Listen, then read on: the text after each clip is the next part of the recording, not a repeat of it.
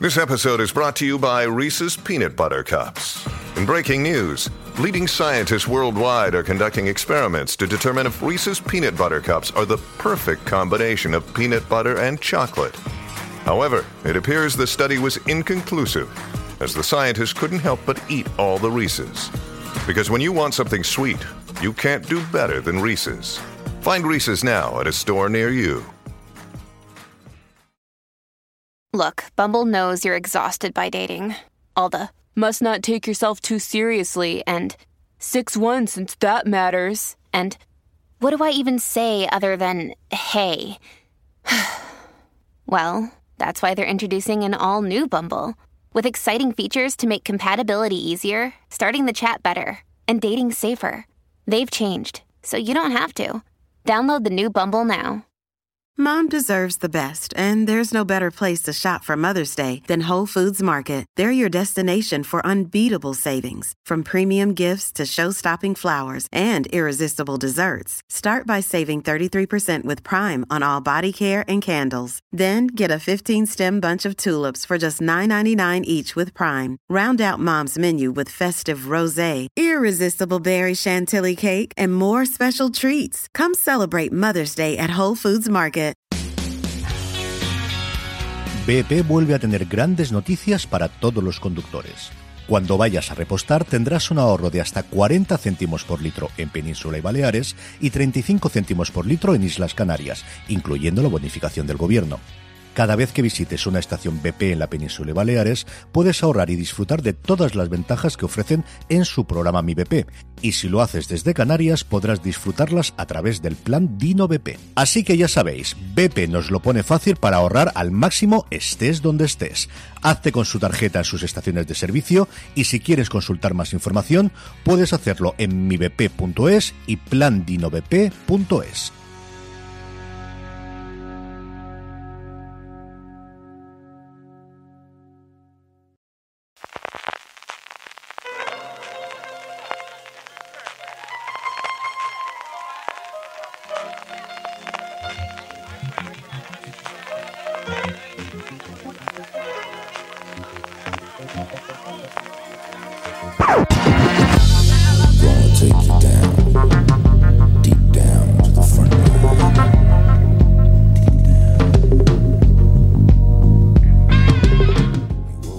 Bienvenidos a Top, el programa de fuera de series donde hacemos estas listas relacionadas con el mundo de las series de televisión que tanto nos gustan. Hoy hablaremos de esos personajes pues que nos dan mal rollo. Esos personajes, sean principales, sean secundarios o incluso ni eso, alguno que aparece de vez en cuando, que desde que sale en la pantalla algo nos recorre por el cuerpo que nos dice aléjate de mil. Eh, en fin, de los personajes más inquietantes de la serie de televisión. Yo soy CJ Navas y me acompaña para hablar de estos mal rolleros. En primer lugar, Richie Quintano. Richie, ¿cómo estamos? ¿Qué tal? Pues bastante inquieto, si te digo la verdad. y también Marichu Lazabal. ¿Cómo estamos, Marichu? Pues muy bien, aquí con una de esas listas que han costado, pero bien, bien, llegamos a buen puerto. Maricho totalmente ambientada con la luz esta, Richie. Yo estoy por quitando la webcam, ¿eh? No, no, no me mola nada esto. No me mola. Voy a hacer un patallazo, voy a mandarlo a ver si María puede poner, aunque no sé la, la parte del principal del, del podcast algo, pero, pero ¿cómo se consigue ese filtro, de verdad? No, no, Pues es la cámara, es la cámara sola. Para, para los que nos estáis oyendo, estamos con, con el Skype viéndonos y oyéndonos y por algún motivo que desconozco, eh, mi imagen aparece con un filtro rojo y además como tengo la lámpara mm, detrás, no se sabe si soy una virgen del Palmar de Troya o el mismo demonio. Eh, te digo, Marichu, que tienes ahí un toque Ice White Sat eh, brutal, ¿eh? Te lo digo. El ambiente inquietante lo has bordado, también te lo digo, ¿eh? Maricho comentaba que le había costado. Richie, ¿cómo, cómo ha ido? Eh, Como siempre empezamos los programas, ¿cuánto te ha costado hacer la lista y cómo lo has hecho? Pues me ha costado bastante al principio, pero luego es verdad que haciendo repaso de, de todas las series que he visto y demás, luego poco a poco me iban saliendo bastantes. De hecho, tengo incluso un par que, que no han cabido en la lista y que los tengo ahí en el banquillo. Pero también tengo que decirte, sinceramente, que he tenido que ser como un poquito laxo con, con el concepto de, de personaje inquietante eh, y me lo he querido llevar a distintas facetas de lo que yo considero que alguien puede ser inquietante para mí eh, y lo he intentado pues un poco mezclar para no llevarlo únicamente a la parte del terror y ya está. Y en tu caso, Maricho, ¿cómo ha sido la cosa? Pues muy difícil. Me han salido 10, creo que no tengo demasiados mm, nombres que me hayan salido fuera. Casi todos son tipos, solo hay una mujer, aunque es rara de narices. Y la verdad es que es de las listas que me ha costado, me ha costado, es durilla. Yo me ocurre exactamente lo mismo, tengo eh, menos mujeres de lo que antes tendría, creo que recuerda que dos puse al final y luego alguno fuera y me ha costado un montón al principio, lo comentaba yo primero de semana cuando estábamos empezando a preparar el programa, pero luego lo tonto, lo tonto, pues veintitantos, casi treinta yo creo que me han salido, o sea que empezaba una vez que coges el ritmo, te empiezas a hacer y, oye, y, sobre todo yo se me ha ido en determinadas ocasiones al personaje y en determinadas ocasiones al actor y además mm. suele ocurrirme con actores que o hacen de muy buenas personas o de siempre de tipos muy, muy extraños. Tienen, y comentaré dos o tres casos dentro de mi top de o hace un pedazo de pan, o precisamente yo creo por esa característica de ser un pedazo de pan, luego cuando tienen que hacer la parte inquietante les sale bastante, bastante bien. Richie, empezamos por ti. ¿Cuál es el que ocupa el puesto número 10 de tu top de personajes más inquietantes de la serie de televisión?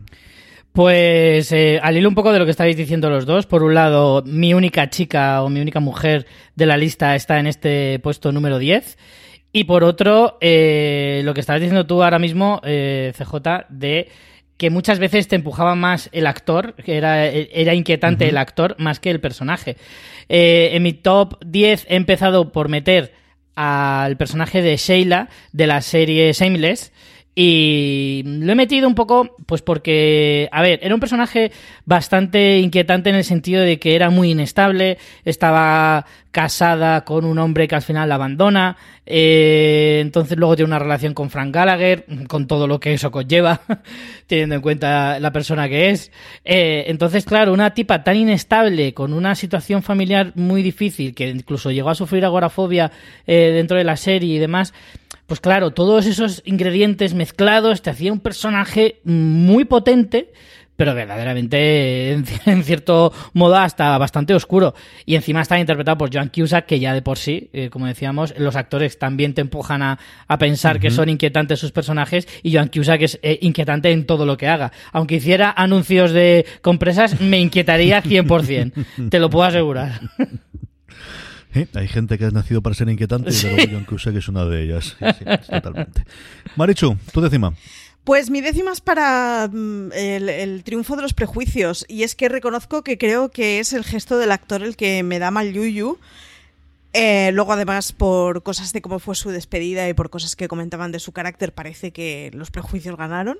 Que es Aaron Hotchner, el jefe de Mentes Criminales, que duró tantísimas temporadas y que, bueno, acabó despidiéndose del plató en unas circunstancias un poco extrañas y que no se acabaron de aclarar. Pero es el triunfo de los prejuicios. A mí es un tipo que no lo puedo evitar. Tiene un ricto que no me mm, despertaba ninguna simpatía, que me daba mal yuyu y que además en la serie explotaban en cierta manera esa cosa de, uh, tiene un gesto en el que nunca se le puede interpretar nada, pero es que para mí era uno de esos casos que dicen, no es que no se le interprete, es que tiene cara de estar piradito y de que en cualquier momento vamos a tener un capítulo protagonizado por él. Así que yo de todo corazón espero que ese hombre hiciera grandes esfuerzos por tener un ricto turbio en mentes criminales y habrá que seguirle la pista en sus próximas series a ver si lo lleva siempre o no, porque a mí Aaron Hodger me daba yuyu. Mi décimo me remonto a de los primeros personajes de, cuando ya empecé a ver mm, series en serio, valga la semi-redundancia, eh, de una de esas que sobre todo su primera temporada yo creo fue un pequeño fenómeno que es Prison Break. Y había unos cuantos personajes inquietantes, empezando por el protagonista que se las traía también, pero al final era cuando salía ese Tibag, cuando salía ese Theodore Tibag Bagwell, eh, interpretado por Robert Nepper, que es uno que ya ha hecho otros papeles también en el cual el señor está tocadito que desde el primero, que era el gran antagonista quizás de esa primera temporada, la que yo creo vale la pena desde luego ver de Prison Break, que es curioso cómo lo pusieron mantener. Luego he intentado ver algún episodio, 23 episodios que tenía la primera temporada, algo que a día de hoy yo creo que sería una miniserie de 6 episodios y se notaba. Pero las primeras veces, sobre todo, en las que salía Tibag, era un tío de... Luego a mí, Robert Nepper, las entrevistas que le he visto, me parece que es un tío maravilloso y encantador y de verdad, una bellísima persona tiene pinta de serla, pero cuando salía y empezaba a mirarte con esos ojos y empezaba, ah, me tiraba muchísimo para atrás. Era uno de los recuerdos que tengo de los que sabía desde el principio, cuando tenías que hacer inquietante, que iba a estar en mi top sí o sí. De todos modos, es que Valientes Pirados había en esa serie, ¿eh? O sea, había actorazos haciendo unos ¿eh? papelones de, de muy crazies. Desde luego. Es que la gente estaba muy, muy tocada en Prison Break en general, pero vamos, de, de, arriba para abajo, ¿eh? No había, yo creo que quitando la, la, doctora, que era lo más normalito, y luego ya sabía que tampoco estaba muy normalita para acabar como acababa la pobre, el resto estaban todos muy, muy, muy, muy tocados. Richie, ¿cuál es tu noveno? Pues me voy a una serie que ya de por sí es bastante inquietante. Es difícil quedarse con uno del elenco de toda esta serie, pero bueno, me he decantado por el que más me, me llamaba a mí. Hablo de la serie Preacher, y el personaje es Herestar. Es este villano que aparece a partir de la tercera temporada, si no recuerdo mal, eh, que era como una especie de lugarteniente de, de la parte cristiana de, toda esa historia del bien y del mal que, que, que llevaba eh, Preacher jugando siempre con la herejía y, y todo y las blasfemias que tenía este esta serie basada en el cómic. Y Herestar pues era un personaje que bueno pues que iba pues muy muy acorde a, a ese universo creado por por los por los autores del cómic y de y por consiguiente de la serie Eh, un tipo pues mm, que jugaban mucho con los clichés de, de, de ese recio carácter alemán y, y luego pues eso un- un- es que es como no, no, no sé si encuentro la forma de explicar de un tío que se encuentra tan a gusto en el ambiente en el que está porque claro, te crean un marco como es el de Preacher, que es locura absoluta.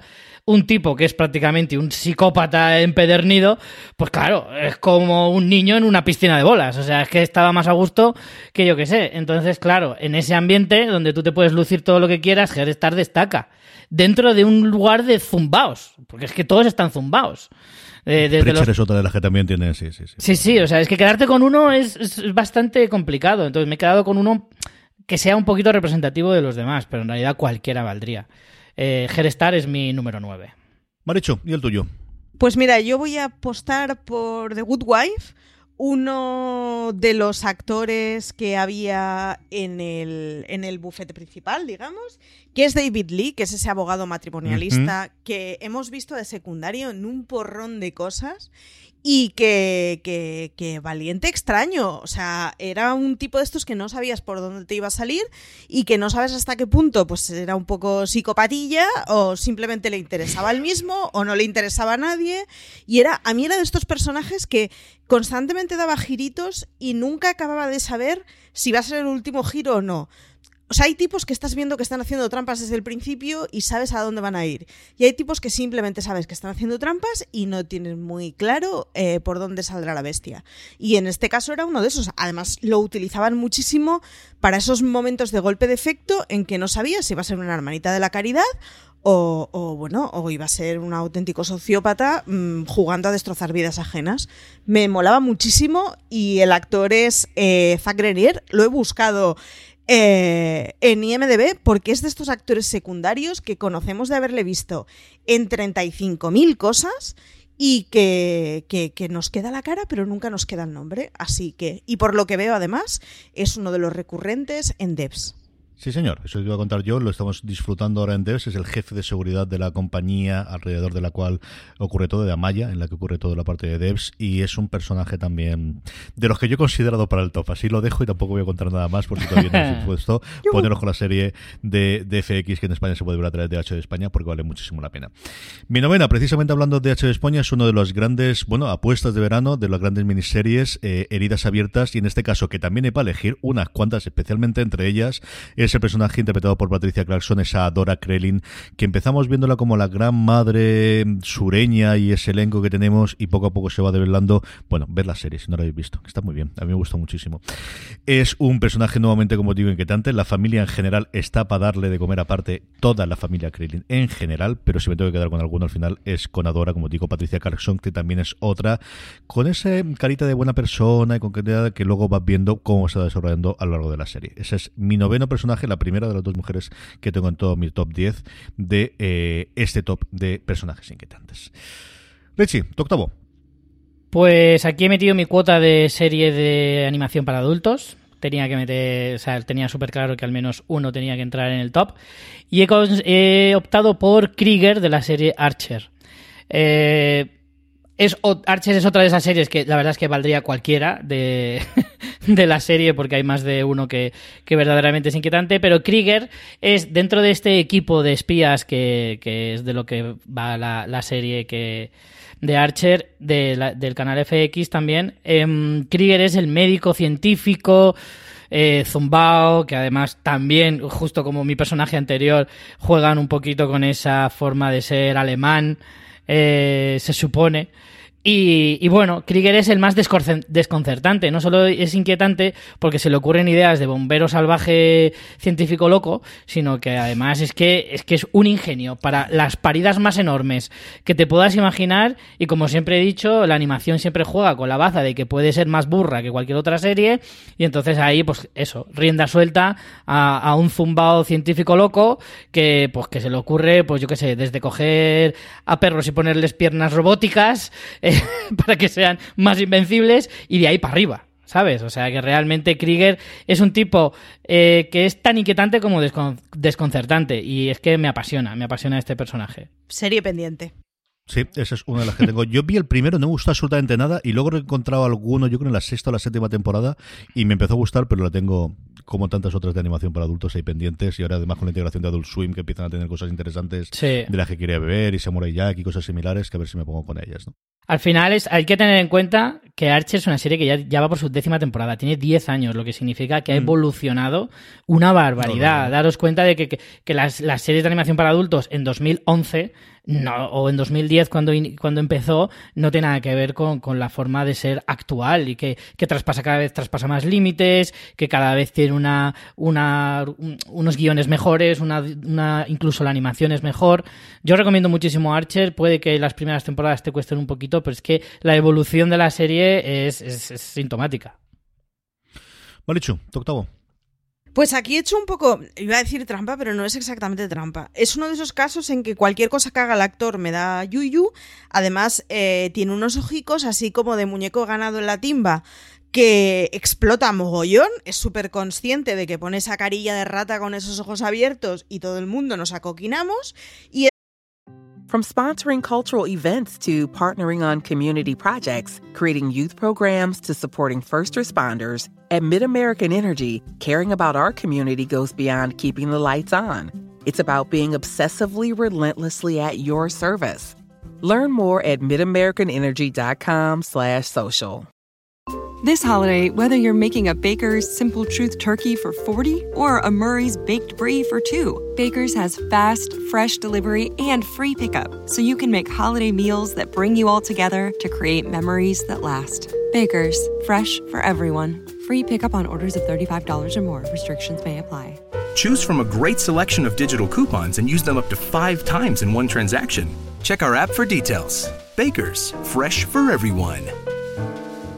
Es Michael Emerson y he decidido ponerlo por su personaje de Harold Finch en Person of Interest. Aprovecho una vez más para pedir que la tengamos en alguna plataforma, pero es que realmente mm, cualquier personaje que haga Emerson mola mucho, da yuyu, nunca sabes por dónde vas a salir y tienes una mezcla de ganas entre achucharlo y tener miedo por si saca la navajita.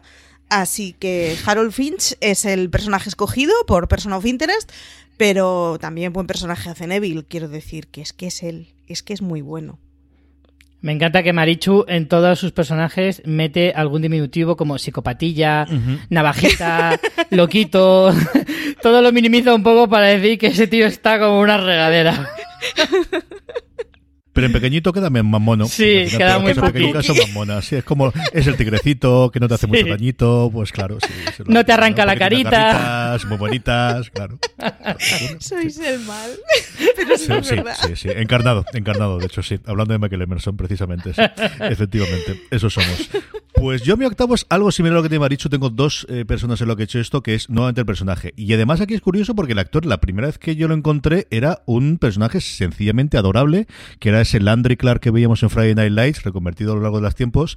Y estoy hablando de Jesse Plemons, y Jesse Plemons tiene bastantes personajes inquietantes. El primero que se me vino a la cabeza era el Robert Daly que hace en USS Callister ese episodio barra película de Black Mirror que ganó varios premios posteriormente, pero realmente el que acojona es ese total twist de las últimas temporadas de Breaking Bad. Ese momento que tiene especialmente en el episodio del robo del tren eh, es un momento de decir, mm, mira que ya me parecía que eras un poquito así, pero ya ni te cuento después. Así que, y nuevamente, lo que contaba al principio, yo creo que es una de esas personas que sabe explotar esa parte de cuando tiene que ser entrañable y achuchable, y oye, el osito, mira qué mono, y más pelirrojo y estas cosas. Como en Fargo. la primera temporada de Fargo, ¿no? Que es la otra que he pensado yo. Y que justo precisamente por eso es lo que cuando te tiene que dar el cambio, como ocurre en ese episodio del Lobo del Tren que os digo, es eh, brutal. Así que Jesse Plemons por muchas cosas, pero especialmente por su total quiz de Breaking Bad es mi octavo eh, personaje inquietante de este top que estamos haciendo. También Jesse Plemons es de esos actores que de por sí el, semblante ya te dice, uff, es que a este tío no le cabe un personaje corriente. Le tiene que poner un personaje que verdaderamente tenga algo especial, algo que digas, uff, no sé, es lo que tú dices. Tiene por un lado es eh, achuchable, pero por otro mm, no te dejaría a mi perro un fin de semana. Sí, sí, sí, sí, Las plantas no, ya me las riego yo, no te preocupes. No, quiero ese tío en mi casa si yo no estoy. El fin de semana no hace falta, no, no, gracias, gracias, no te hace falta, no. Sí, sí, es verdad. Richie, tu séptimo. Pues mira, en mi séptimo puesto he coincidido contigo, CJ. Pensé que no coincidiríamos, eh, porque al final parece un poco extraño, pero claro, luego no hay tantos personajes que, igual habría meter, eh, para meter en esta lista. Y para mí también es ese T-Bag de Prison Break. Desde luego, era un tipo que claro, también mm, me acuerdo un poco de la época, estamos en 2006 para esa temporada, 2005, 2006, no recuerdo bien, pero vamos, que que en esa época no éramos mucho más impresionables con personajes de este tipo. Al menos yo, que tampoco llevaba tantos años viendo series de forma tan compulsiva como por ejemplo es ahora, que estamos hablando ya de hace casi 15 años. Entonces, eh, Tibak era un tipo que de verdad cada vez que aparecía en pantalla se te lava la sangre. Porque veías que era la crueldad hecha persona. O sea, la manera que tenía de destrozar psicológicamente a todo el que iba en su séquito. Esa manera de tan, tan insignificante pero a la vez tan devastadora que era lo de cógeme del bolsillo, que luego resulta que es algo bastante común en las cárceles y que es como que tiene un simbolismo muy grande de, de sumisión y demás. A mí todo eso, eh, con la edad que me pillaba y lo poquito que tenía de de, de conciencia de lo que eran los personajes tan oscuros y demás, me, me impactó, me impactó totalmente. Y Tibak, desde luego, ha sido de los personajes más inquietantes que yo he visto en televisión, seguro, vamos. Sí, yo creo que es alguien que ahora ya hemos visto tantísimos personajes de ese tipo que quizás no tendría ese efecto, pero coincido contigo, que fue un momento, ahora precisamente que estaba hablando yo de, de 000 que se refiere, yo creo que es una serie que eh, después de ver Narcos, por ejemplo, te cambia mucho, ¿no? Y ese efecto, por, eh, valga la, comparativa, ¿no? Pero el primer efecto de ver ese tipo de personaje en una serie carcelaria, en unas mm. circunstancias concretas, yo creo que esa generación sí que nos marcó, desde luego a mí, yo coincido contigo, me marcó muchísimo, es uno de los que, eh, además es de los primeros de verdad que pensé de, tener dentro del top. Yo también, y de hecho es que es, es más, es el recuerdo de la sensación que te dejó entonces. Ya no tanto por el personaje, sino el cómo me hace sentir este personaje cada vez que aparece. Marichu, su séptimo. Pues mi séptimo es un actorazo, es un clásico de estos que consigue que pienses lo que a él le sale de las narices y es Anthony Hopkins en su papel de Westworld como Robert Ford, a mí, o sea, me tuvo completamente flipada. El verano que salió la primera temporada de Westworld, que además fue el de la primera temporada de The Young Pop, yo viví completamente flipada. Y Anthony Hopkins era uno de esos personajes, bueno, el Dr. Ford, era uno de esos personajes que no acababas de entender qué es lo que le estaba pasando por la cabeza. Conforme avanza la temporada vas entendiendo al señor y vas entendiendo cuál es su historia, qué es lo que ha pasado, por dónde ha pasado, cuál es su apego con el parque. Pero al principio es que realmente es un tío muy raro que hace cosas muy creepy y que no sabes si tiene muy claro que lo que tiene delante son robots o les ha cogido demasiado cariño a los robots. Luego lo vas entendiendo, pero de entrada cuesta de entender. Mi séptimo es mi. Bueno, lo que me he tomado como permiso de coger una serie reciente de culto de la novedad. Cuando estamos grabando esto, solamente he podido ver los dos primeros episodios, pero es que ese Forest de Nico Ferman en Devs me tiene totalmente cautivado. Es cierto que uno viene, mm, bueno, comprado de casa, porque Nico Ferman, después de hacer el que posiblemente sea mi personaje favorito de siempre de la serie de televisión en Person Recreation, ya me tenía comprado. A mí, en Garland, es algo que en Maxina me, me encantó la película y lo que he visto hasta ahora. ¿no? A ver cómo concluye la televisión me ha gustado muchísimo. Así que por eso está en este puesto, posiblemente cuando termine la serie o estaría más alto en el top o estaría fuera, pero por ahora y sobre todo también, porque así os invito a que veáis Dev si no lo estáis viendo a día de hoy, ese Forrest, este personaje mesiánico, mezcla de todo lo que te entendemos que es un iluminado de Silicon Valley con más dinero que Dios, pero que tampoco lo representa, pero que no sabe exactamente y que le da exactamente la misma apariencia, una mezcla entre Zuckerberg y, Steve Jobs pasado por un eh, alguien que se dedica a ser camionero, es una cosa curiosísima de ver el personaje y ya en los primeros episodios vemos por dónde, por dónde funciona y el trasfondo que tiene con esa, bueno, con esa empresa que cree, con esa hija, eh, que parece que tiene bastante importancia en la trama, por lo que vemos en los dos primeros episodios. Así que Forrest, el personaje interpretado por Nico Ferman en Devs, es mi séptimo personaje en este top 10 que estamos haciendo de los personajes más inquietantes de la serie de televisión. Richie, tu sexto. Pues en mi número 6 eh, también me he permitido el lujo de coger una serie muy muy reciente y es Adrian Bate de Watchmen. Digo Adrian Bate para no hacer spoilers, porque igual si digo otra cosa eh, fastidio a quien no la haya visto. Así que me quedo con Adrian Bate. Eh, un personaje que si ya lo conocías anteriormente ya sabías que era bastante peculiar, que si conocías sus intenciones todavía más eh, más peculiar te parece y más inquietante si cabe. Y ahora pues descubriéndolo en la serie que desarrolla mucho más el personaje que te habla mucho más de su forma de ser y de otras muchas cosas eh, como me está costando explicarlo sin hacer ningún spoiler. Em, pues eh, al final descubres que efectivamente pues es un personaje que merece estar en esta lista. Además, le pongo el añadido de que Jeremy Irons, el que le interpreta en la serie, no es per se un tipo inquietante, pero es tan buen actor que consigue que si él quiere, se convierta en un personaje inquietante. Creo que ese es el mérito y el hecho de que el tipo es tan buen actor, que ya es un actor veterano y que se las sabe todas, sabe cómo tocarte la fibra al espectador y decirte, hola, soy Jeremy Irons, sé que te caigo bien, pero ahora te voy a retorcer un poquito por dentro sin que te des ni cuenta. Y eso me encanta de Jeremy Irons y creo que es lo que consigue con este personaje de Adrian Bate en Watchmen se lo ha pasado tan bien, tan bien haciendo Watchmen este señor, se lo ha pasado tan, tan bien, tiene una pinta de haberse divertido muchísimo. Pero se lo goza, ¿eh? Sí, sí, sí, porque es cierto que igual que Lindelof sí que hizo todo de la ruta de podcast y de entrevista, de lo que sea, al final él como está por encima del del mando contó demasiado, pero se lo tuvo que pasar, pero vamos, pipa, pipa, pipa, absolutamente. Maricho, tu sexto. Pues mi sexto es la única mujer de la lista. Es para una señorita que es Kristen Ritter, que ya en el papel que hacía las chicas Gilmore era como, vale, loquita.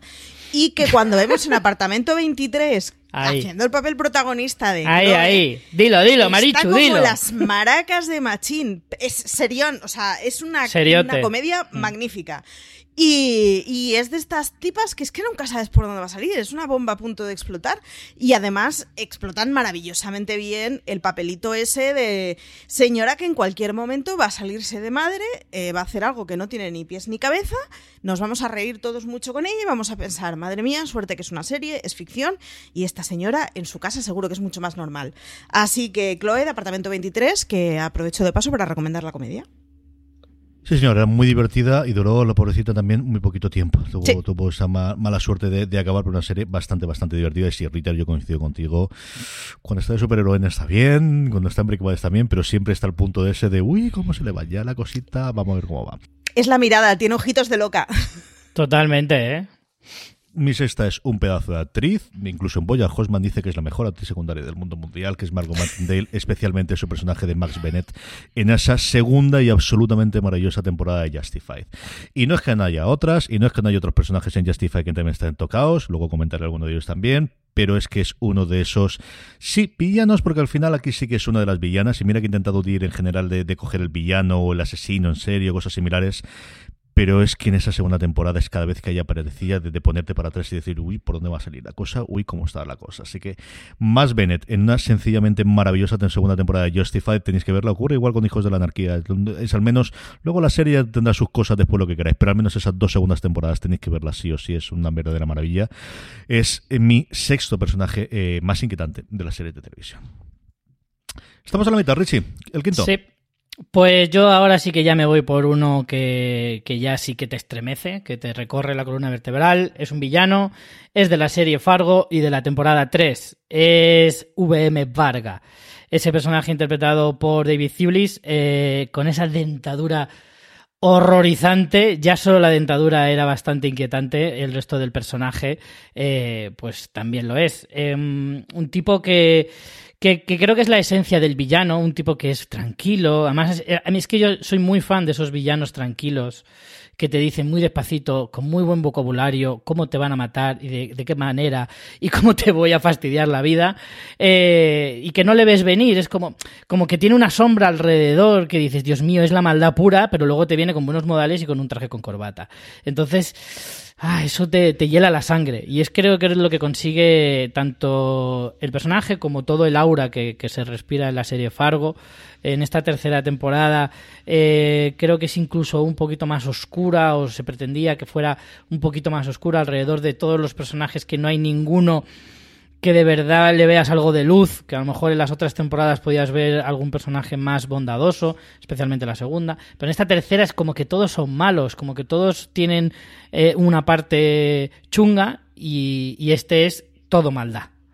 Y a mí este personaje me inquietaba, me inquietaba muchísimo. Me quedo con él para el puesto número 5. Marichu, ¿cuál es tu quinto? El quinto no lo vais a entender. Hay que haber seguido. inicio, vamos bien, vamos bien. es que soy consciente. Hay que haber visto la que es, sin duda, la mejor serie que llevamos de año y la que será la mejor serie de la década, que es Ragnarok, obviamente. Vaya. Para aquellos que la habéis visto, me vais a entender por qué lo digo. La cajera del Spar de Ragnarok. Ya está, no voy a decir nada más. Ved la serie, tenéis que ver la serie para entenderme. Es una tipa que da mucho yuyu, que hace además un papel muy tópico, que es el de señora que da yuyu y te manda mensajes y no entiendes los mensajes y luego dices, ¡Ah! tenía la llave de toda la sabiduría. Está muy para allá. Así que la cajera del Spar de Ragnarok, los que la hayáis visto estaréis diciendo, oh sí, sí, y los que no, pues ya tenéis un aliciente más para ver la serie de la década. Esto no lo voy a poder superar, Richie. Yo no sé lo que tienes tú. Sin medias lista, tintas, ¿eh? Esto ya no hay, no, ya no hay nada que ver. Yo lo de la cajera te juro que, vamos, así, no, no, no, no, no hubiese ido para absolutamente nada. Pero escucha, CJ, y es, y es su top 5. ¿Cómo serán los otros cuatro? No, no quiero. No, quiero pensarlo, ¿no? no, no, no, no. Tremendo, el director ¿eh? de, del, del, del, supermercado en adelante, claro. Pues, a, pues no ha estado en el top 3 por el canto un duro, ¿eh? No ves, ves, ves, sabía yo. Mi quinto, mi quinto es pues en esa misma tradición de, de lo que era Margot Martindale y, y, remontándome un poquito más atrás siguiendo Los Soprano. Los Soprano tiene personajes memorables de todos los tiros y tocaditos de la cabeza hay un montón, pero el que a mí siempre, y mira que está la madre, y mira que está la hermana, y mira que está un montón, pero el que a mí me tiraba para atrás es el personaje interpretado por John Bantoliano, otro de los que también hace de los personajes más cariñosos y más maravillosos del mundo, incluido ese jefe en Bad Boys que siempre Qué recuerda bueno. a todo el mundo, o ese cifra que, que recuerdo yo en, en cuando vi en su momento eh, a Neo y sus amigos en, en, en las películas eh, de From sponsoring cultural events to partnering on community projects, creating youth programs to supporting first responders, at MidAmerican Energy, caring about our community goes beyond keeping the lights on. It's about being obsessively relentlessly at your service. Learn more at midamericanenergy.com slash social. This holiday, whether you're making a Baker's Simple Truth turkey for 40 or a Murray's Baked Brie for 2, Baker's has fast, fresh delivery and free pickup, so you can make holiday meals that bring you all together to create memories that last. Baker's, fresh for everyone. Free pickup on orders of $35 or more. Restrictions may apply. Choose from a great selection of digital coupons and use them up to five times in one transaction. Check our app for details. Baker's, fresh for everyone. Matrix, pero ese Ralph Cifaretto, especialmente en el episodio College, que es uno de mis dos eh, eh, episodios favoritos, University, perdonadme, o College es el de la primera temporada de University, que es yo creo un episodio redondo, cerrado alrededor de, lo que es vivir debajo de, la mafia, en el caso una de las bailarinas barra prostitutas que manejan ellos en el Badabing.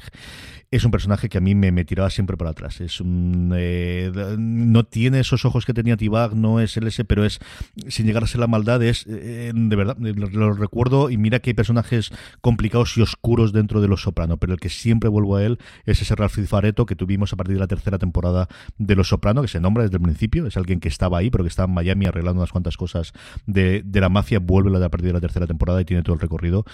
Interpretado por John Batoliano Los Soprano, ese es mi quinto personaje más inquietante de las series de televisión. Richie, el cuarto. Pues en mi cuarto he puesto a uno bastante obvio, eh, pero no por ello mmm, menos merecedor de estar en esta lista, que es The Kid en la primera temporada de Castle Rock. eh, interpretado por uno de los hermanos Skargas, Bill en este caso. Y bueno, la serie basada en, una, en, el universo de Stephen King. Eh, claro, ¿cómo no iba a estar este personaje? O sea, una, eh, un universo salido de esa mente de, de ese escritor con, todo lo que eso conlleva, toda esa mitología que ha creado alrededor de sus historias. Eh, un personaje que está encerrado, eh, que sale, que es la encarnación pura del mal. Básicamente, pues pues hombre, no, no te va a inspirar tranquilidad y sosiego, pues no, es inquietante a más no poder y, y un tipo que durante como 7, 8 episodios de, la, de esa temporada de 10 dices, ¿qué hace? ¿Qué piensa? ¿A dónde va? ¿Qué es lo que quiere? Me, está volviendo loco. O sea, era inquietante porque era totalmente difícil, o sea, imposible de descifrar. Entonces, a mí todo ese misterio alrededor de, del propio del propio The Kid, que ni siquiera tenía nombre, eh, me, tenía muy, muy atrapado y me inquietaba una barbaridad. Realmente, aparte de que, claro, siendo uno de los hermanos Descarga y siendo Bill, además, que es el más físicamente, forma de moverse, de actuar y de interpretar y demás, no, sin, sin ir más lejos, es el que interpreta a Pennywise en las nuevas de It, uh -huh. pues con eso está todo dicho, yo creo se está haciendo un carrerón de hacer un personaje mal rollero interesante. Sí, sí, sí, sí. No le van a dejar entrar en ninguna guardería en su vida. No, no. Le toca hacer una comedia ahora o hacer una sitcom o alguna cosa para empezar a compensar la balanza, porque de verdad que el pobrecito lo lleva complicado. Puestos a catalogarte, vaya temita sí, para catalogarte. Sí, sí, sí, desde luego sí. Maricho, ¿cuál es tu cuarto? Eh, el cuarto en realidad es para una serie. Eh, yo me he puesto la norma interna de que eh, una serie solo saliera una vez en el ranking y es para Dark. Casi cualquiera de los personajes de Dark dan mal rollo. Cuando entiendes qué es lo que te están explicando en Dark, se reduce un poquito el mal rollo que dan. Pero claro, Dark es un puzzle en el que el truco se va desentrañando a medida que la vas viendo. Y entonces vas viendo imágenes parciales de los personajes sin contextualizar muy bien. Así que básicamente la sensación que te dan casi todos ellos es de extrañeza. Pero especialmente el niño de Dark, y hay varios, pero el niño de Dark es el Doppler, que es ese niño que parece al del sexto sentido, da un yuyu de narices. Y es que los niños en las series a mí me generan normalmente dos sentimientos, que es o me suelen caer más bien mal o me dan mal rollito en muchas de ellas. Y en este caso el niño Doppler da mal rollito. Un buen actor infantil que tiene ganas de darte mal rollo, la verdad es que sí, yo creo que no tengo ninguno en el top, pero estoy pensando contigo en dos o tres que me están viniendo ahora mismo a la cabeza y sí, es cierto que al final tienen que ser buenos actores, eso sí, porque si no al final la, la, magia se rompe, pero, pero sí, sí, sí, sí, sí, sí. Hablando de buenos actores, este es uno que prácticamente cualquier cosa que haga eh, recientemente lo ha hecho, estoy hablando de Walter Goggins, podría estar perfectamente por su personaje en Justify, como comentaba previamente, alguno de, incluso en Sons of Anarchy, el que tuvo en las últimas temporadas, pero para mí Walter Goggins, y mira que ha hecho cosas, y mira que lo ha visto en cosas, siempre será ese Shane Vendrell que teníamos en The Shield. Mi serie favorita, de alguna forma tiene que estar, ya estoy haciendo repaso, tengo aquí una catalba de series de primero, de finales de los 90, principios de los 2000, madre mía, cómo se nota la edad, cómo se nota lo viejo que es uno y las series que ha visto. Pero bueno, yo creo también viejo es lo no, que decía Richie, que al final. No, no, viejo, viejo, viejo, viejo. Clásico, sí, clásico lo era con 20 años ya. Así que ahora soy viejo y clásico. Sí, antes tenía esta parte. Pero yo creo también la parte que decía Richie, ¿no? De que al final estos, estos se te quedan desde el principio, de cuando tuviste la primera vez y, y, y son personajes que quizás si viésemos las series ahora después con muchísimo bagaje más recorrido, o no lo recordaríamos tantos o no lo exalzaríamos. Y Shane, en general con todas las temporadas, pero muy especialmente con lo que ocurre en los últimos episodios, e indudablemente el último, es uno de los personajes más mal rollero dentro del universo, todo el Straight Team que estaba para darles a comer aparte, para estar tocadito, empezando por Big Mac y siguiendo por el resto, y no solo ellos, ¿eh? porque dentro, lo, los que eran los policías que parecían normales, también tenías un momento, recuerdo algún momento con perros, recuerdo algún momento en, en lugares complicados, complicados de SEAL, es que todo el mundo estaba muy mal, en general, y estos eran los que nos salvaban de bien, o sea, los malos eran los que, a los que se enfrentaban ellos. Pues mira, así también me sirvió para recomendaros de SEAL si no lo habéis visto todavía. Y si Amazon ha decidido bien todavía no quitarla del catálogo, porque están metiéndola, sacándola, metiéndola, sacándola constantemente. Y si no, comprarla en física, que esta es de las poquitas que yo creo vale la pena de luego conservarlas. Esa es mi cuarto personaje más inquietante de las series de todos los tiempos. Estamos ya entrando en el podio. Richie, ¿cuál está en el número 3? Pues en mi top 3 entra uno de los villanos más recordados de la década pasada, probablemente, y no es otro que Sylar de la serie Héroes. Un tipo interpretado por alguien que ya de por sí, si quiere, puede ser muy inquietante, si no, puede ser muy entrañable, porque ya interpretó a, a Spock en las nuevas de Star Trek, no es otro que Zachary Quinto. Y, y bueno, Sylar es creo uno de los personajes más míticos de su década, probablemente, de los más recordados, quizá. Eh, pasa un poquito lo que hablábamos antes con, con, Prison Break, ¿no? Esa primera temporada mítica de héroes que luego se fue perdiendo como tantas otras debido a su época, lo de la huelga de guionistas de entonces, en fin, todos conocemos la historia. Y Sylar, pues en esa primera temporada, pues consiguió conquistar todos nuestros corazones siendo un tipo imparable. O sea, era como el, el Terminator de los superhéroes y, y, y no había manera de frenarle y podía con todos a la vez y era como, como como inminente su, su, llegada hacia ti y, su, y, que, la muerte cayera sobre ti por su culpa. Sylar era, vamos, era el, el, villano por antonomasia de las series de, y las historias de superhéroes y, y supervillanos. Entonces, no sé, me parece que era un personaje que realmente más allá de, del terror que te podía infundir o el respeto, no es el mismo caso que Tibak. Tibak te representaba algo más dramático. Aquí estamos hablando más de ciencia ficción, pero sí que entendías el concepto de, de del mal absoluto eh, que quería representar la serie con este personaje en contraposición a todos los héroes, todos, que eran muchos, o sea, estamos hablando de por lo menos una decena, que intentaba frenarle y no podían. Entonces, en ese sentido, creo que Sylar representa pues lo más inquietante de, de un personaje. Mira que era buena esa primera temporada y sí. mira que se perdió después la serie, ¿está bien dicho? Sí sí, sí, sí, sí. Estaba completamente flipada con Sylar, que por cierto, luego Zachary Quinto hace también un papelón en American Horror Story.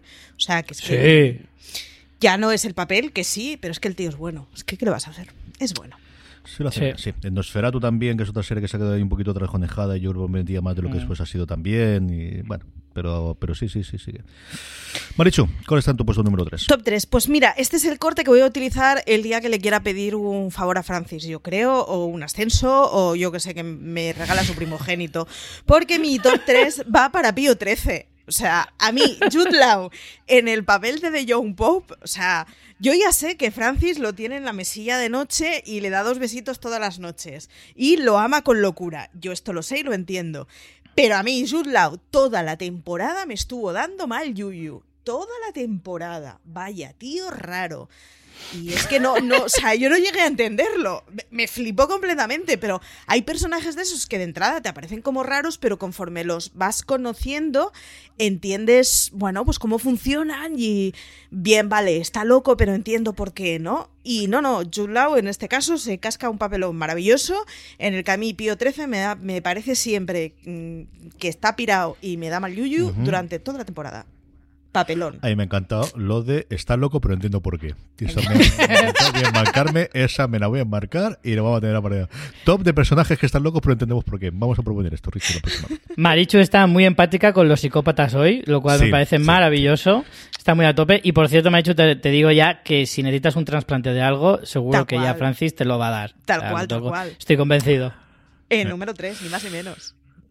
Mi tercero es el otro crossover que voy a tener con Richie, veremos si nos queda alguno más, y lo acaba de comentar él hace, hace un par, y es The Kid, ese personaje de Bill Skarsgård que yo creo que se salía por todos los lados en ese Castle Rock, que es una serie en la que yo creo que se ha hablado menos y que yo defiendo ultranza, a mí me gustó muchísimo la primera temporada, me gustó mucho la segunda, creo que tiene momentazos, la primera tiene ese episodio que es La Reina, que es un episodio wow. no embotellado, pero sí que independiente y que, que, es realmente maravilloso, la segunda también tiene alguno que otro realmente memorable, que hay tramas que yo creo que se pierde un poquito más, pero que al final es un conjunto, está muy muy, bien. A mí me han gustado muchísimo las dos temporadas y mira que yo no soy el gran fan de ni de Stephen King por un lado ni del, ni del género de terror por otro, pero he disfrutado muchísimo con las dos temporadas. Así que coincido plenamente con lo dicho precisamente eh, Richie acerca de, Kid, de ese personaje de, de que te da más rollo del principio. Está pensado para ello y el tío lo hace perfectamente durante todo, todo, todo, todo, toda la primera temporada.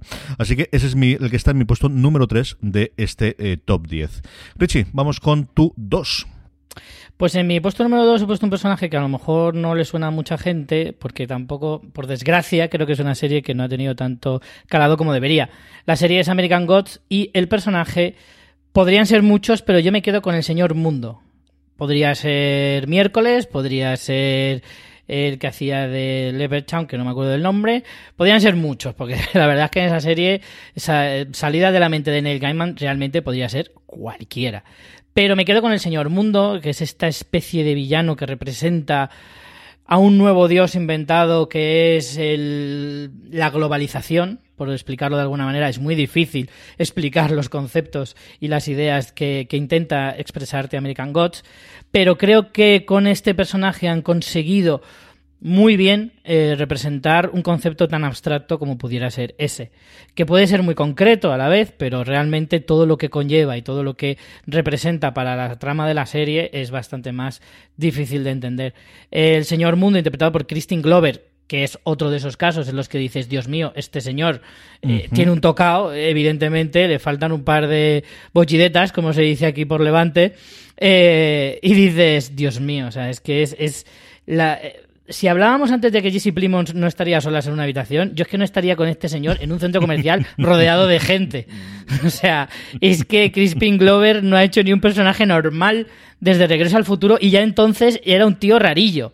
O sea, es que verdaderamente creo que el personaje le, viene como un guante y, y, lo que representa es tan interesante, pero al mismo tiempo consigue que te, que te llegue a estremecer. Lo comentabas tú al Leprechaun y Pablo Schreiber es otro de los que también me da ese mal rollo. Lo tenemos también en Ascendido Black, lo tenemos recientemente en, en alguna serie. Es otro de los tíos que también, no, he caído con él, pero al final es otro de los que al final rascando, rascando también le encuentras que tiene este tipo de personajes siempre mal rolleros. ¿eh? Sí, lo que pasa es que yo veo a, a Pablo Schreiber un poco como socarrón. ¿Sabes? Es un tipo con el que me iría de cañas. Chuleta, ¿no? Sí, es un tipo con el que sí, sí me iría de caña, ¿sabes? Con Crispin Glover, vamos, no me tomaba ni un colacao. Marecho, ¿cuál está en tu dos? Pues mira, el número dos es para The Sinner y incomprensiblemente no es para la madre que lo mismo pera una pela que te, reviena, te rebana el pescuezo con el cuchillito, sino para Bill Pullman, que es el agente Harry Ambrose, que es ese tipo que además en catalán decimos bruteja, que es como es que, tiene pinta de tener babilla en la comisura de los, de los labios. Pero es que además. Para la leche. Es que es tal cual. Es que, es que le ponen un papel al pobre Pullman. Pero es que además todo él. O sea, intentan explicar por qué el tipo es raro. Y yo lo siento, pero creo que no lo consiguen. Sigue siendo un señor que dices, pues si este es eh, el brazo racional de la ley, estamos todos apañados. Así que el número dos es para Harry Ambrose. De verdad, eh, la segunda temporada la, vi únicamente porque de la primera me generó tanta incomodidad de él que dije, pues vamos a ver la segunda por él y, veré la tercera por él si está renovada, que ahora no lo tengo en mente. Pero está, y además, y ahora comentaré, yo quiero sumarme a la tercera porque sale Matt Bomber y uh. tengo muchas ganas de ver. Y mira que la segunda tenía curiosidad por verla y la primera, desde que se habló con ella, vi el primer episodio y me gustó bastante. Y en la tercera, yo no sé si aquí, aquí las dos primeras tracks con Movistar Plus, ¿te acuerdas tú, Maricho, que las tuvo aquí? Eh, no, Netflix. Netflix. directamente. pues entonces yo creo esperar. Ah, ¿Están emitiendo ahora? Sí, te iba a decir, es verdad. TV Time me dice que están emitiendo ahora, es verdad. Y, voy súper out de cómo está pasando la tercera. La primera ganaban intensidad demasiado y al final o entrabas completamente en el culebrón o era too much. Eh, la segunda fue muy cercana en época a Waco, entonces yo creo que Sonaba poco genuina porque acabábamos de ver Waco, pero es muy hacia ese tema de sectas de loquitos. Y, la tercera, pues acabaré cayendo seguro, porque ya Ambrose ya me ha robado el corazón a base de esperar que en cualquier momento sea él el que coja el cuchillo de la pera. From sponsoring cultural events to partnering on community projects, creating youth programs to supporting first responders, at MidAmerican Energy, caring about our community goes beyond keeping the lights on. It's about being obsessively relentlessly at your service. Learn more at midamericanenergy.com slash social. Y se ponga contra todo Dios. Yo vi el tráiler y es cierto que yo Matt Bomber tengo una debilidad y no soy el único en mi casa en la que tenemos debilidad por él, así que yo creo que cuando lo tengamos aquí la veremos. Sí, esa, esa va a tener pocas soluciones. Mi segundo, bueno, pues hemos nombrado al actor yo un par de veces antes, lo ha hecho previamente Marichu, he hablado de, su personaje en Person of Interest, he hablado de ese Leland Townsend del que estamos disfrutando en Evil en esta primera temporada, esperamos que sea mucho más, pero para mí Michael Emerson siempre será ese Benjamin Linus, ese, ese Linus que vimos en su momento en Perdidos, ¿no? Ese, pero sí, pero no, pero qué es, pero que deja de ser de alguien para mí total y absolutamente desconocido. Y luego lo hemos visto pues, nuevamente haciendo de personaje muy agradable, pero sabes que cuando sale él, más rollo hay. Y cuando lo vi en el primer episodio, episodio de Evil dije, madre mía de mi alma, a ver dónde salimos. Siempre será para mí el Linus de, Perdidos, es un pedazo de actor como la copa de un pino, me encanta lo que está haciendo desde luego en, Evil. Michael Emerson y su personaje icónico de, Linus en Perdidos es el que ocupa el puesto número 2 de mi top 10 de personajes más inquietantes de las series. Parece mentira, pero estamos ya en el último. Richie, ¿cuál es el que está en cabeza tu, tu lista? Pues yo reconozco que al final he cogido uno un poquito facilón. Y por supuesto es otro villano, por supuesto es un personaje que está en muchas de mis listas porque me apasiona y no es otro que Moriarty de la serie Sherlock. Eh, un tipo que, bueno, Andrew Scott consigue darle ese puntito de decir, madre mía, este está de la olla, pero de verdad, es imposible que eso sea interpretado, tiene que estar mal de la cabeza. Eh, me parece que, vamos, que, que, lo, que lo borda, que consigue toda la idiosincrasia que tiene un personaje tan mítico, de, conocido en la literatura eh, y demás, pero que además consigue ser como muy cercano en la actualidad, conseguir esa dualidad perfecta con el personaje de Sherlock interpretado por el Benedict Cumberbatch, que perfectamente podría estar en esta misma lista también, eh, pero consigue pues eso, la, la, como la máxima expresión del villano también, el, más que el villano, el antagonista perfecto del, del, eh, del protagonista, del bueno en este caso, que es el Sherlock Holmes eh, y tal. El caso es que consigue, pues eso, que sean como un espejo y no sé, ya te digo, como, como el propio Sherlock ya es inquietante de por sí, pues si encima le das en la pátina del mal, la pátina del, de, de, ser la persona que desea que, que, el mundo arda, pues claro, realmente se convierte en un personaje apasionante a la vez que, pues eso, muy inquietante. Son los ojicos. Sí, Tiene además que la, de, la cara de es perfecta. animal en peligro, sí, sí. Sí, sí, sí, sí. Quiero decirle a Andrew Scott que se iba a quitar el ser el Moriarty de siempre para ser el, el, el cura, el hot priest durante los próximos tiempos. ¿eh? ¿Quién se lo decir a él? Madre mía de mi alma, cómo cambia el, el, esta, con seis episodios solamente, cómo cambia el cuento. Es impresionante. Sí. El poder que tiene Fleabag. Madre mía de mi alma. Marichu, ¿cuál es la que está en, el, en la cima de tu top? Pues la número uno creo que va a ser un poquito incomprendida. Pero es uno de esos tipos que me ya da. estamos con la venta ante la Sí. Tal- tal cual, Tira tal para adelante y ya te diremos nosotros si la comprendemos. Me da Tírale. suficiente yuyu como para que no he sido capaz de ver la serie y lo he intentado tres veces. Pero a mí el señor me incomoda. Es un actorazo del copón. Le he visto en otros papeles y me genera, o sea, completamente eh, el otro sentido de, de- de sensaciones. Yo además le tenía muy mucho cariñito por la serie en la que la conocía yo de, de cuando vi su cara por primera vez. Y es Brian Cranston.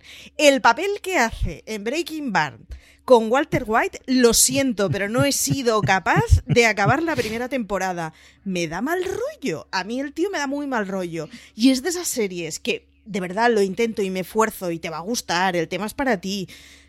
No consigo pasar del episodio 12 o 13 nunca. Y es que me da muy, me da mucho yuyu el tipo. Y claro, luego además las cosas que vas oyendo más adelante es como, como mola, pero no te va a dejar de dar ese yuyu. Así que que yo que sé, que, que necesito una gripe larga o algo para encerrarme solo con Breaking Bad y, y que no tenga más remedio que tirar para adelante y verla. Pues no sé, a ver si me pilla un alza que se me pare en medio de la carretera con la serie, porque...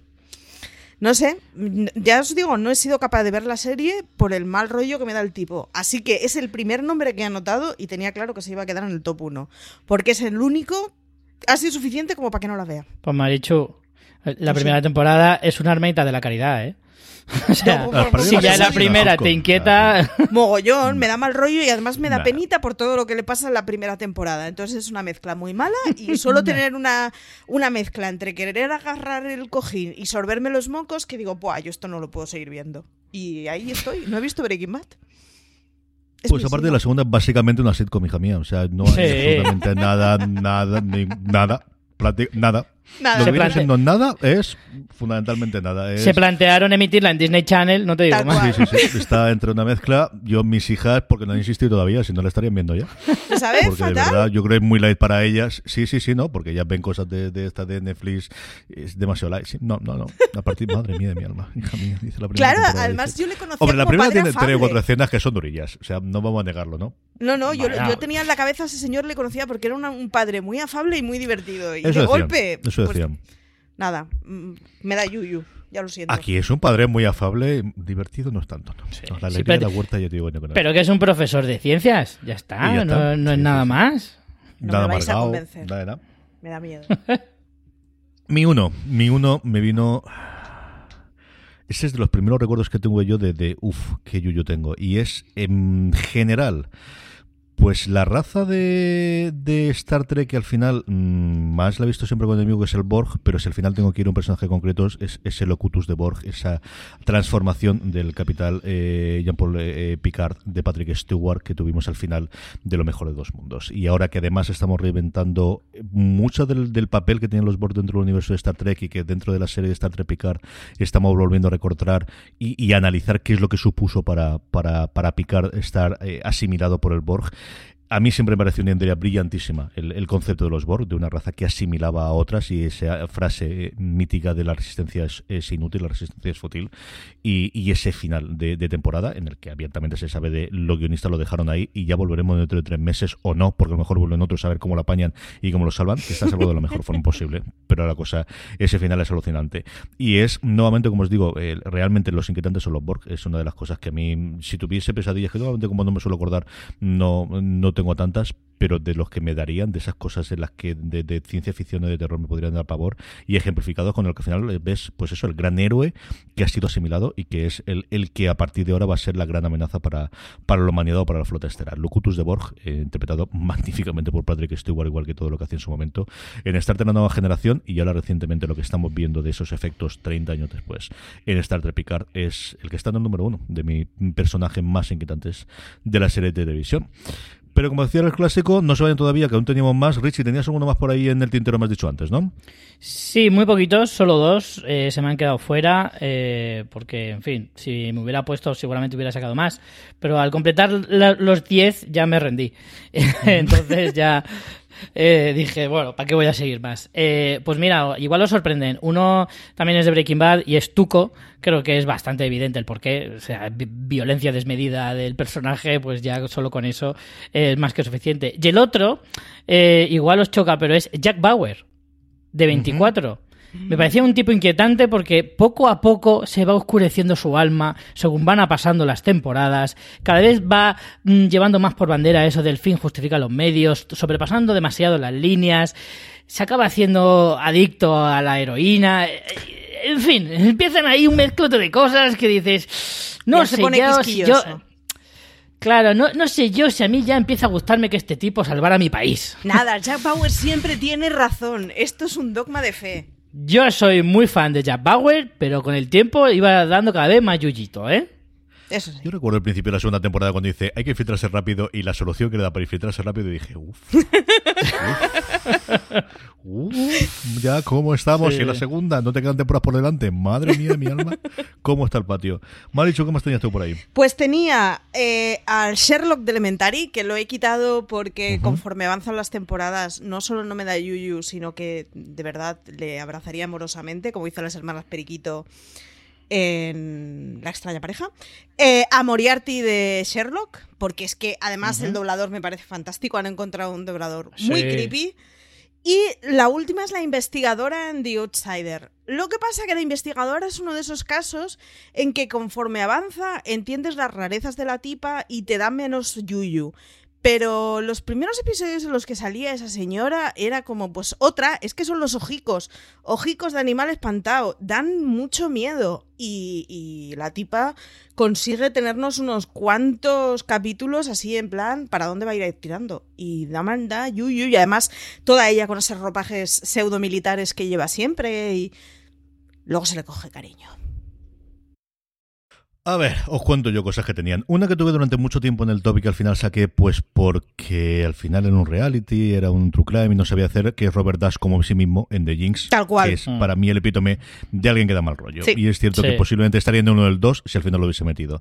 Luego, por Juego de Tronos tenemos unos cuantos, Joffrey Baratheon y Ramsey Bolton, yo creo que son los que se llevan la pana en, en estos dos, pero es cierto que al final son mucho más villanos y mucho más de hijos de la grandísima en ese top más que como inquietantes, porque sí inquietan, pero realmente lo es, ves que es la maldad desde el principio y les ves bastante por dónde va. Luego uno más oscuro que es el brother Justin, el hermano Justin de, que interpreta Clancy Brown en Carnivale, que era ese personaje Uf, que era sí. el cura y que tenía y que al final es una serie también a recondar y yo creo que va a, revitalizar que es de esa segunda oleada de series de HBO junto con Roma que se quedaron muy trasconejada y que a ver si ahora se, se recupera en un momento dado podemos hablar de ella luego hablando precisamente también de, de la gente de, o de HBO una que sí que se habla muchísimo que es de The Wire por un lado Omar Little pero es cierto que al final es, estás tan a favor de él que, que es menos inquietante. Y luego Sí. Marlo, Marlo especialmente la cuarta y la quinta temporada, Marlo Stanfield mm, te tira bastante para atrás. Y yendo un poquito más atrás también de, de HBO, que como veis hice todo el elenco de finales de los 90 adelante, es el personaje de J.K. Simmons, eh, Bernard Schillinger en Oz. En Oz hay unos cuantos también, ¿eh? O sea, en Oz también reparten carnet inquietantes en general, pero yo creo al final a, a J.K. Simmons quizás el que más hay. Hemos hablado de Fargo antes, yo creo Lord Malvo, pero nuevamente lo vemos como otra cosa mucho más que solamente inquietante en la primera temporada. Luego tenía por aquí metido a Aníbal y a Vinadel, pero es cierto que lo veía mucho más como asesinos que como personajes inquietantes, que también lo son eh, directamente. A Bob de Twin Peaks, lo que pasa es que Twin Peaks, como yo la dejé a mitad y tampoco acabé de verla, pero yo creo que podría estar. Uno de los femeninos que tenía, que era Gemma Teller en Hijos de la Anarquía, que es cierto que cada vez que ella aparecía, pero también como tengo la imagen suya de la segunda temporada, quizás la tiraba. Y luego tenía dos actores que siempre me dan rollo cuando salen, que son Jimmy Simpson y Michael Pitt, que además se parecen bastante físicamente, que tienen un tono los dos también a, Jesse Plemons. Eh, los hemos visto en bastantes cosas, tanto en Michael Pitt, por ejemplo, en Boardwalk Empire y Jimmy Simpson más recientemente en Westworld, que son dos tíos que también cuando salen siempre me dan mal rollo en general. Y esos son dos de los que tenía también. Así que, como veis, me puse a liar. Me costó un montón sacar 10, de verdad, pero una vez que me puse de esto, me, me- me paré y dije, leche, que me voy a 40 y tampoco es plan de hacer todos estos. Yo Así que, al tipo de The Jinx no lo metí porque eran de esos casos que dices es que me da mal yuyu de verdad. Entonces no, no, o sea, no supe verlo desde una forma cómica y decidí que esto ya eran palabras mayores y lo ni lo llegué a notar en el borrador. ujú. Qué mal rollo. Yo lo tenía al principio y le estuve dando muchas vueltas si lo meto, lo meto, lo saco y al final digo, bueno, pues lo nombraré después en los bonus tracks al final y arreglado. Pues hasta aquí ha llegado este top de los personajes más inquietantes de las series. Eh, Maricho Lazabal, mil millones de gracias. Hasta el próximo programa. Nada, gracias a ti por llevarnos. Don Richie Fintano, hasta el próximo programa. Inquietantes saludos para todos. y a todos vosotros, querida audiencia, mucho más contenido, inquietante o no, en fuera de series.com, mucho más programas, algunos más inquietantes, otros menos inquietantes, en nuestra cadena de podcast fuera de series, incluidos esos podcasts que tenemos, el podcast oficial de Vikingos, y también fuera, hablando antes, como hablaba de, de Locutus de Borg, de la nueva generación en que estamos haciendo sobre Star Trek de análisis episodio episodio entre Dani Simón y este que os habla. Gracias por escucharnos y como siempre os digo, recordad, tened muchísimo cuidado ahí fuera.